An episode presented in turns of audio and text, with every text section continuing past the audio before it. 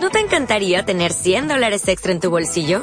Haz que un experto bilingüe de TurboTax declare tus impuestos para el 31 de marzo y obtén 100 dólares de vuelta al instante. Porque no importa cuáles hayan sido tus logros del año pasado, TurboTax hace que cuenten. Obtén 100 dólares de vuelta y tus impuestos con 100% de precisión. Solo con Intuit TurboTax. Debes declarar para el 31 de marzo. Crédito solo aplicable al costo de la presentación federal con TurboTax Full Service. Oferta sujeta a cambios o cancelación en cualquier momento. Capítulo 4. IQ Financiero 2. Proteger tu dinero. Es importante proteger tu dinero de los depredadores financieros. Como todos sabemos, el mundo está lleno de gente y organizaciones que esperan el momento justo para quedarse con tus ingresos. Muchas de estas personas y organizaciones son astutas y poderosas. Si son más inteligentes que tú o tienen más poder, se llevarán tu dinero. Por eso el IQ Financiero 2 es esencial. ¿Cómo se mide el IQ 2? El IQ 1 se mide generalmente en ganancias neta de dólares. El IQ 2 se mide en porcentajes. A continuación se encuentran ejemplos de los distintos porcentajes.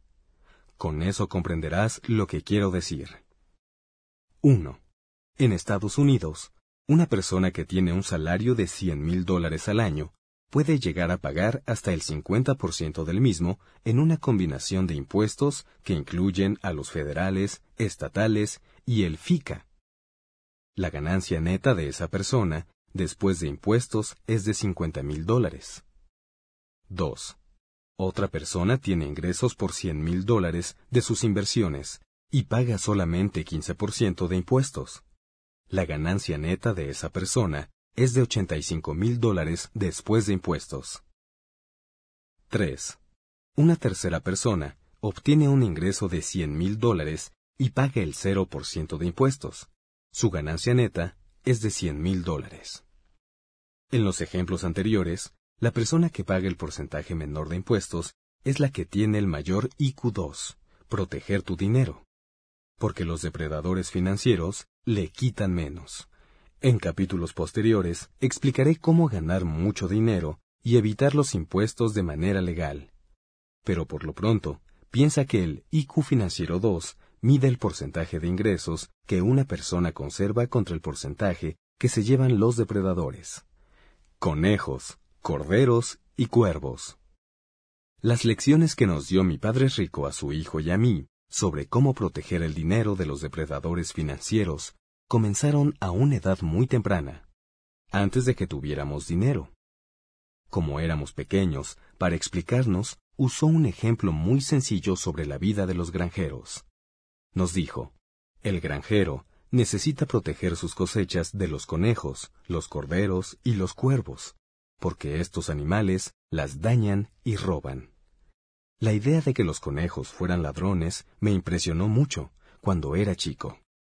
Los conejos, al igual que los corderos, son bonitos y pachoncitos. En realidad, en aquel entonces me parecían inofensivos. Había visto corderos en el zoológico y asimilar que podrían ser ladrones era un concepto difícil para mí.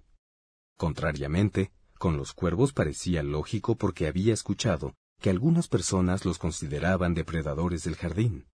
Había un jardín en la casa, y los cuervos se comían mucho de los vegetales. Respaldándonos. Mi padre rico no trataba de asustarnos. Solo quería que su hijo y yo conociéramos el mundo real. Utilizó como ejemplos a esos animalitos lindos, como son los conejos y corderos, para hacernos ver que algunos de los mayores ladrones de fortunas personales no son solo los bandidos, criminales y forajidos. Quería que recordáramos que algunos de los más temibles depredadores financieros son la gente y las organizaciones que amamos y respetamos.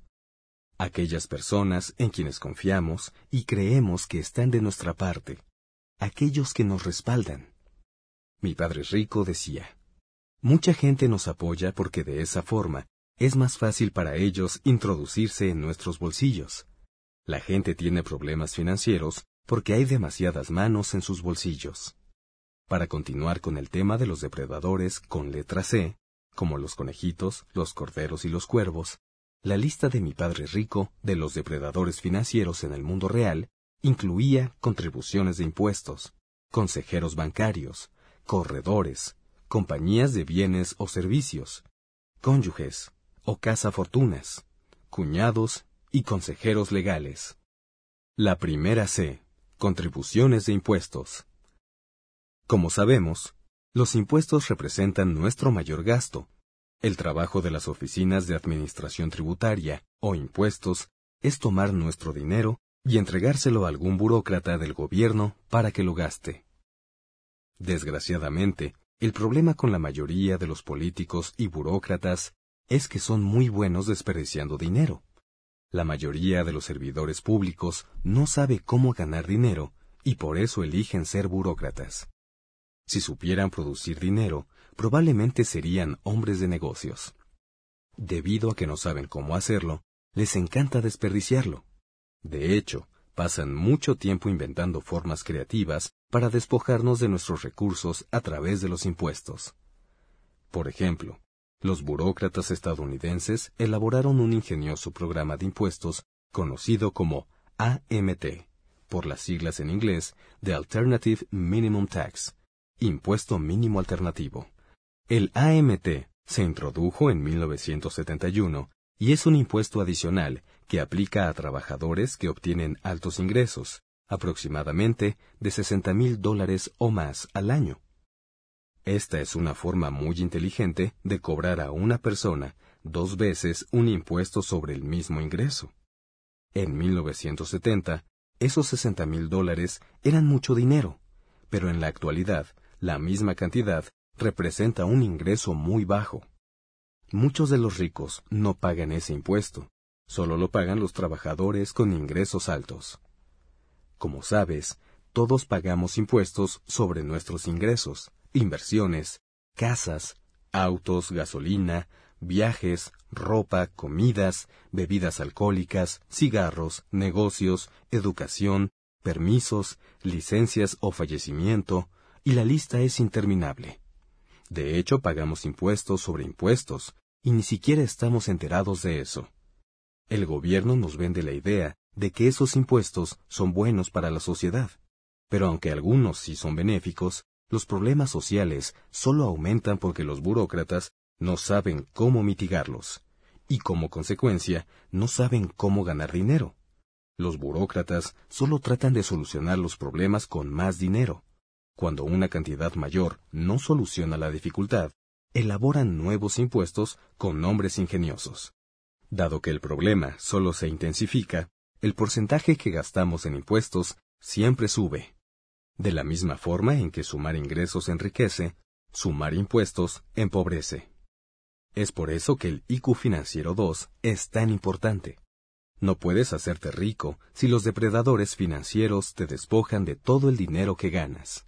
La importancia de los impuestos. Antes de continuar, debo decir que no estoy en contra del gobierno ni de pagar impuestos. Mi padre rico decía, los impuestos son el gasto que tenemos que realizar para poder vivir en una sociedad civilizada. Nos señaló, a su hijo y a mí, que con los impuestos se pagan escuelas, maestros, protección policíaca, bomberos, sistemas judiciales y militares, carreteras, aeropuertos, limpieza en los alimentos y la operación general del negocio gubernamental. La queja de mi padre rico respecto a los impuestos era que los burócratas rara vez enfrentaban las adversidades. Generalmente, un burócrata convoca a un comité para que estudie el problema, lo cual significa que finalmente no se hará nada. Al comprender que pagamos cada vez más en impuestos, la filosofía de mi padre rico fue, el trabajo de un burócrata es meterse en tus bolsillos de manera legal, y tu trabajo es lograr que se lleven lo menos posible, legalmente también. Desgraciadamente, las personas que pagan el mayor porcentaje en impuestos son las que menos ganan. En un discurso reciente, Warren Buffett habló sobre el sistema tributario de Estados Unidos. Las 400 personas que nos encontramos aquí pagamos un porcentaje menor que el que pagan nuestras recepcionistas o nuestros empleados de intendencia. Si ustedes forman parte de ese privilegiado 1% de la humanidad, tienen la obligación de pensar en el otro 99%. ¿Cuál es el mejor partido político? Como sabes, Yo no soy ni republicano ni demócrata, ni conservador ni liberal, ni socialista ni capitalista. Cuando alguien me pregunta, respondo que soy todo lo anterior. Por ejemplo, como capitalista, deseo hacer donaciones deducibles de impuestos a caridades y causas nobles, y quiero que con mis impuestos tengamos una sociedad mejor y que se provean cuidados para quienes los requieren. Mucha gente cree que los republicanos son mejores que los demócratas en lo relacionado con la economía, pero los hechos prueban lo contrario. Los republicanos dicen, los demócratas crean impuestos y gastan dinero. Por otra parte, los republicanos piden prestado, pero también gastan. Sin importar qué partido sea, el resultado final es un incremento de la deuda pública a largo plazo deuda que recaerá en las generaciones futuras, traducida en impuestos más altos. Este es un signo de un IQ financiero bajo. Los presidentes demócratas Roosevelt y Johnson crearon la Seguridad Social y Medicare, dos de los programas más caros y potencialmente desastrosos de la historia. Bajo el gobierno del presidente republicano Dwight D. Eisenhower, Estados Unidos se convirtió en el mayor acreedor mundial Éramos una nación rica, pero cuando subió al cargo otro republicano, el presidente Richard Nixon, las reglas del dinero cambiaron y la riqueza de Estados Unidos comenzó a transformarse. En el capítulo 1, mencioné que durante su mandato, el presidente Nixon nos sustrajo del patrón oro en 1971, lo que provocó que el dólar dejara de ser dinero y se convirtiera en moneda corriente. Nixon permitió que el gobierno de Estados Unidos imprimiera el dinero necesario para resolver nuestros problemas económicos. Eso es el equivalente a que una persona que no tiene dinero en el banco firme y entregue cheques. Si hiciéramos lo que el gobierno hizo entonces, estaríamos en la cárcel. La gran brecha entre los ricos y el resto de la gente se da porque la mayoría de las personas sigue funcionando con las antiguas reglas del dinero, o sea, el viejo capitalismo. Las nuevas reglas comenzaron a aplicarse después de 1971. Los ricos se hicieron más ricos y las clases media y pobre tuvieron que trabajar más duro tan solo para no desplomarse. En 1980, el presidente republicano Reagan nos brindó la economía supply side, también conocida como la economía vudú. Reagan era originalmente actor, no economista, y en su papel de Reagan, el gran comunicador, promovió nuevas teorías económicas que creaban la impresión de que, si pedíamos dinero prestado, podíamos bajar los impuestos y seguir pagando las deudas del gobierno. Esto es equivalente a recortar nuestro salario y utilizar tarjetas de crédito para pagar deudas. Cuando uno de los miembros del gabinete de asesores económicos del presidente Reagan, Thomas Gale Moore, observó que Estados Unidos empezaba a cruzar el umbral de acreedor a deudor a mediados de los años 80, nos aseguró que no había razón para preocuparnos. Podemos pagarle a cualquiera con solo echar a andar la imprenta. Llámenme loco si quieren, pero a eso se le llama falsificación. Debido al cambio de 1971 en nuestro dinero y a la economía side supply de Reagan, la deuda pública de Estados Unidos estalló al final de su mandato, era de 2.5 billones de dólares. El vicepresidente de Reagan, George Bush padre, comprendió que la deuda estallaba por la falta de ingresos que produjo el recorte de impuestos de Reagan. Entonces, Bush se convirtió en candidato a la presidencia y prometió, Lean mis labios, no habrá impuestos nuevos. Después de ser elegido, subió los impuestos y no fue reelecto. Más tarde, un demócrata, el presidente Clinton, tomó el cargo. Tras un pequeño inconveniente con su cremallera, dejó la presidencia aseverando que había balanceado el presupuesto y que la deuda pública no había aumentado. Por supuesto, ya había mentido sobre su vida sexual, así que también mintió sobre el balance del presupuesto. Para balancear el presupuesto, consideró los impuestos para la seguridad social y para Medicare como ingresos, el dinero no llegó al fideicomiso para la seguridad social. Él lo gastó. Eso es como si hubiera tomado el dinero del fondo de la escuela de su hija y lo hubiera usado para comprarle un vestido nuevo a Mónica. No obstante, Hubo algo sobre lo que Clinton no mintió mientras estuvo en el cargo. Afirmaba que no existía un fondo para la seguridad social y tenía razón. Medicare comenzó a operar en números rojos durante su gestión, lo que significa que salía más dinero del que entraba. Y es probable que dentro de poco la seguridad social estará en el mismo predicamento, cuando los primeros de 78 millones de nuevos pensionados, parte de la generación Baby Boom, se retiren en 2008. Al ingresar a la política el segundo presidente Bush, y después de unir al mundo tras los atentados del 11 de septiembre, utilizó su popularidad para iniciar una guerra contra Irak, basada en acusaciones no sustentadas. Actualmente, es uno de los presidentes menos populares de la historia. La guerra fue un desastre, pero además, el Banco de la Reserva Federal cortó las tasas de interés e inundó el mundo con dinero falso, todo bajo la supervisión de Bush. Después de cinco años en la presidencia, Bush ha pedido prestado más dinero que los otros presidentes de Estados Unidos juntos. La crisis actual es resultado de sus políticas económicas. Toda esta explicación la ofrezco a ustedes para demostrar que no importa qué partido esté en el poder. Si son los demócratas, probablemente cobren impuestos y gasten el dinero. Si son los republicanos, probablemente pidan prestado y gasten el dinero. El siguiente resultado final será el mismo. Una deuda mayor, enormes problemas financieros e impuestos altos, y todo financiado por la enorme cantidad de dinero que logren sacar de tus bolsillos. ¿Eres capitalista o socialista? Hace varios años, escuché un chiste que explicaba la diferencia entre un capitalista y un socialista. Un día, un socialista tocó a la puerta de un granjero y lo invitó a unirse al Partido Socialista local. Como el granjero no sabía que era un socialista, pidió un ejemplo del comportamiento de un socialista.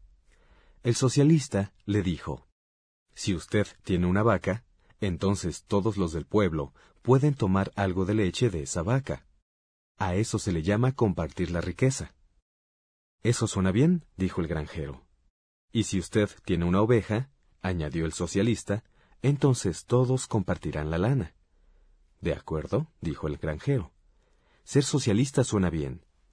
Genial, dijo el socialista, creyendo que había convertido a una persona al socialismo. Y si usted tiene una gallina, entonces todos se reparten los huevos. ¿Qué? Gritó el granjero enojado. Eso es terrible. Largo de aquí, y llévese todas sus ideas socialistas muy lejos.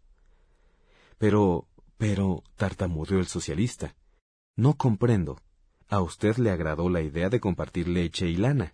¿Por qué no quiere compartir los huevos? Porque yo no tengo vacas ni ovejas, gruñó el granjero. Lo que sí tengo es una gallina. Esta es la razón por la que el IQ Financiero 2 es tan importante. Los demás están de acuerdo en que debemos compartir la riqueza, siempre que sea la tuya, no la de ellos. Escoge tus ingresos con cautela. En los capítulos anteriores aprendiste que existen tres tipos de ingresos, los ya ganados, los de portafolio y los pasivos. Es importante reconocer las diferencias para poder proteger nuestro dinero de los burócratas. Cuando se trabaja para obtener un ingreso ya ganado, no hay muchas posibilidades de protegerlos de depredadores como los impuestos. En Estados Unidos, Incluso la gente que gana salarios bajos paga un alto porcentaje de impuestos. Los trabajadores pagan aproximadamente 15% para la seguridad social, además de los impuestos federales, estatales y locales. He escuchado a algunas personas decir que el impuesto que pagan a seguridad social no es 15%. Creen que es aproximadamente 7.4 y que su empleador paga el otro 7.4%. Eso puede ser cierto, pero mi percepción es que ese 15% combinado es mi dinero. Si mi jefe no se lo pagara al gobierno, entonces debería pagármelo a mí. Lo mismo sucede con los empleados, que creen que su jefe hace una contribución igual a la que ellos hacen para su retiro. Ese dinero que el jefe le paga a un banquero para guardarlo, de todas maneras, es tuyo. En lo personal, yo no quiero que el gobierno maneje mi seguridad financiera para el futuro, porque sé que es excesivamente ineficaz. Prefiero hacerlo yo mismo.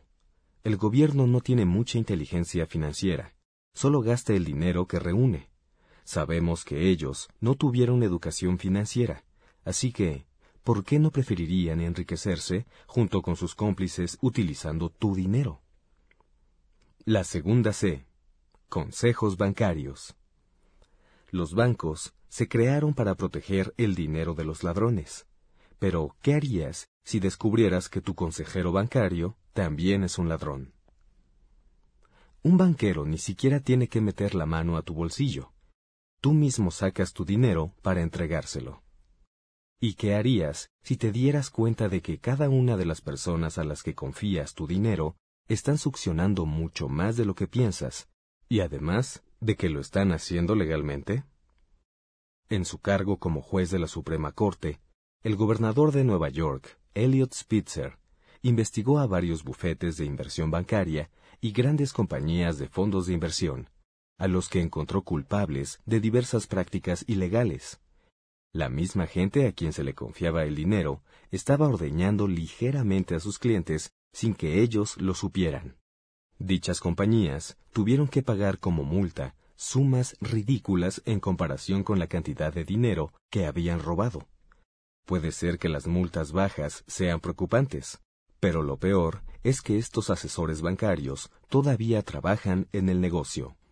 El problema con la investigación que realizó Elliot Spitzer es que tuvo limitada a los bufetes bancarios de la ciudad de Nueva York. Pero los banqueros, que roban a clientes inocentes, están por todo el mundo. Como a muchas compañías dejó de importarles la vida de sus trabajadores, estos se han visto forzados a ahorrar para su propio retiro. A diferencia de las compañías, los trabajadores no tienen dinero para contratar servicios financieros profesionales, esto ha provocado que la gran cacerola de dinero inactivo crezca como un globo aerostático gigante. En la actualidad, los fondos para el retiro de los trabajadores son la fuerza que sustenta un auge económico global. Los fondos para el retiro son un enorme océano de dinero que los banqueros resguardan, no tú. La investigación comienza. En 2007, el Congreso de Estados Unidos inició una investigación sobre los planes de retiro y los fondos de inversión que ofrecen los banqueros a quienes les confiamos nuestros recursos. A continuación, escucharemos un fragmento del artículo de Eleanor Less titulado ¿Cuánto te está costando tu plan 401k de ahorro para el retiro? Publicado el 14 de marzo de 2007 en el Wall Street Journal. Los planes 401k no están obligados a declarar la cantidad exacta de gastos que cobran a sus clientes. Estos gastos pueden incluir cargos para cubrir auditorías independientes, búsqueda y manutención de cuentas activas, servicios de asesoría, líneas telefónicas de ayuda y, por supuesto, el cargo fundamental que se hace por el manejo del plan de inversión. La creciente tensión que gira alrededor de los gastos en los planes de retiro hizo que la semana pasada legisladores federales realizaran un sondeo para investigar si la engañosa forma en que se entregan los estados de cuenta a los trabajadores impide que éstos sepan si la contratación del plan realmente les beneficia. El problema con estas tarifas es que ni siquiera tu jefe las entiende. De hecho, debido a que están ocultas, él seguramente no sabe que varias de ellas existen. Así que, ¿cómo esperas reconocerlas o entenderlas? El artículo continúa. Algunos empleados han contratado asesores externos para que les ayuden a comprender las tarifas. Una de las áreas de mayor preocupación es la de las tarifas altas, así como su complejidad y los potenciales conflictos de interés entre los mal llamados acuerdos de repartición de ingresos. En general, estos acuerdos contemplan pagos realizados por una compañía de fondos de inversión al proveedor de los planes, para compensarlo por servicios como la manutención de la cuenta. Dichos costos normalmente forman parte de los gastos de fondos que se ofrecen con los planes e incrementan el costo para los participantes del plan. Después de leer el fragmento anterior, se evidencia lo fácil que es para los proveedores de fondos para el retiro, es decir, para los banqueros, enriquecerse con tu dinero. Como mencioné anteriormente, los bancos fueron creados para proteger el dinero, pero ahora trabajan para quitártelo. Lo más trágico de la situación es que les facilitamos esa labor. Ya ni siquiera tenemos que caminar al banco. De hecho, podrían comenzar a cobrarnos incluso eso. El dinero lo toman directamente de nuestro cheque de nómina antes de que éste llegue a nuestras manos. Los banqueros no tienen que sacarlo de nuestros bolsillos, porque ese dinero ya ni siquiera llega hasta allí. Monedas recortadas. Durante el Imperio romano, muchos emperadores hacían trampas con sus monedas. Algunos las recortaban, quitándoles un poco de oro o plata de las orillas. Es por eso que en la actualidad las monedas tienen surcos en las orillas. Los surcos eran para proteger a las monedas de los recortes. Pero cuando ya no pudieron recortar las monedas, los emperadores hicieron que sus tesoreros mezclaran el oro y la plata con metales menos valiosos. El gobierno de Estados Unidos hizo lo mismo con sus monedas a mediados de los años 60. Repentinamente, las monedas de plata desaparecieron y fueron reemplazadas por monedas falsas. Luego, en 1971, el dólar estadounidense se convirtió en dinero falso porque se le sustrajo por completo del patrón oro. Los bancos cuentan con muchas maneras de infligir su acción depredatoria. Al imprimir más y más dinero falso diariamente, le roban su riqueza a los ahorradores. Por ejemplo, las reglas de los banqueros les permiten guardar tu dinero y pagarte un interés muy bajo. Luego, por cada dólar que ahorras, el banco puede prestarte por lo menos 20 dólares más y cobrarte un interés mucho más alto sobre ese dinero. Si depositas un dólar, el banco te paga el 5% de interés por él durante un año. Pero inmediatamente, el banco puede prestarte 20 dólares y cobrarte 20% de interés si usas tu tarjeta de crédito. Ellos te pagan 5% por un dólar y te cobran 20% sobre 20 dólares. Así es como los banqueros se hacen ricos. Si tú y yo hiciéramos eso, nos llamarían usureros y terminaríamos en la cárcel.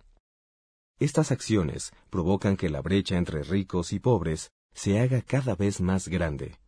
Además de estimular la inflación, en la actualidad los ahorradores pierden mientras los banqueros ganan. En las nuevas reglas del dinero, como ya no podemos ahorrar dinero, necesitamos saber pedir prestada moneda corriente para adquirir activos. Es decir, en el nuevo capitalismo, ganan quienes saben cómo pedir prestado, no los que ahorran dinero en una cuenta bancaria. La tercera C. Corredores. Corredor es un sinónimo de vendedor. En el mundo del dinero hay corredores para acciones, bonos, bienes raíces, hipotecas, seguros, negocios, etc. Uno de los problemas en la actualidad es que la mayoría de la gente obtiene asesoría financiera de vendedores, no de gente rica. Si tú conocieras a un corredor rico, tendrías que preguntarle si él se enriqueció con sus habilidades para las ventas o a través de su habilidad financiera. Warren Buffett dijo una vez, Wall Street es el lugar al que la gente viaja en Rolls Royce para recibir asesoría de gente que se transporta en el metro. Mi padre rico dijo, les llaman corredores porque están más apurados que tú. Corredores buenos. Corredores pobres. Hay corredores que no necesariamente tienen mucho dinero, por lo que a pesar de saber bien lo que hacen, con frecuencia no tienen tiempo para atenderte se encuentran ocupados trabajando para clientes que representan un valor neto mayor. Cuando Kim y yo teníamos muy poco dinero, uno de nuestros mayores desafíos fue encontrar un corredor que estuviera dispuesto a enseñarnos. Como no contábamos con muchos recursos, la mayoría de los corredores no nos podían dedicar mucho tiempo. También conocimos a muchos que solo querían vendernos artículos financieros, no proveernos de educación. Seguimos buscando. Lo que queríamos era un joven corredor de bolsa que apenas estuviera construyendo su cartera de clientes. Alguien inteligente, estudioso de su profesión y que también fuera inversionista. Conocimos a Tom, casi de manera accidental, a través del amigo de un amigo. Le dimos a Tom, inicialmente, 20. ¿No te encantaría tener 100 dólares extra en tu bolsillo? Haz que un experto bilingüe de TurboTax declare tus impuestos para el 31 de marzo y obtén 100 dólares de vuelta al instante. Porque no importa cuáles hayan sido tus logros del año pasado, TurboTax hace que cuenten. Obtén 100 dólares de vuelta y tus impuestos con 100% de precisión. Solo con Intuit TurboTax. Debes declarar para el 31 de marzo. Crédito solo aplicable al costo de la presentación federal con TurboTax Full Service. Oferta sujeta a cambios o cancelación en cualquier momento.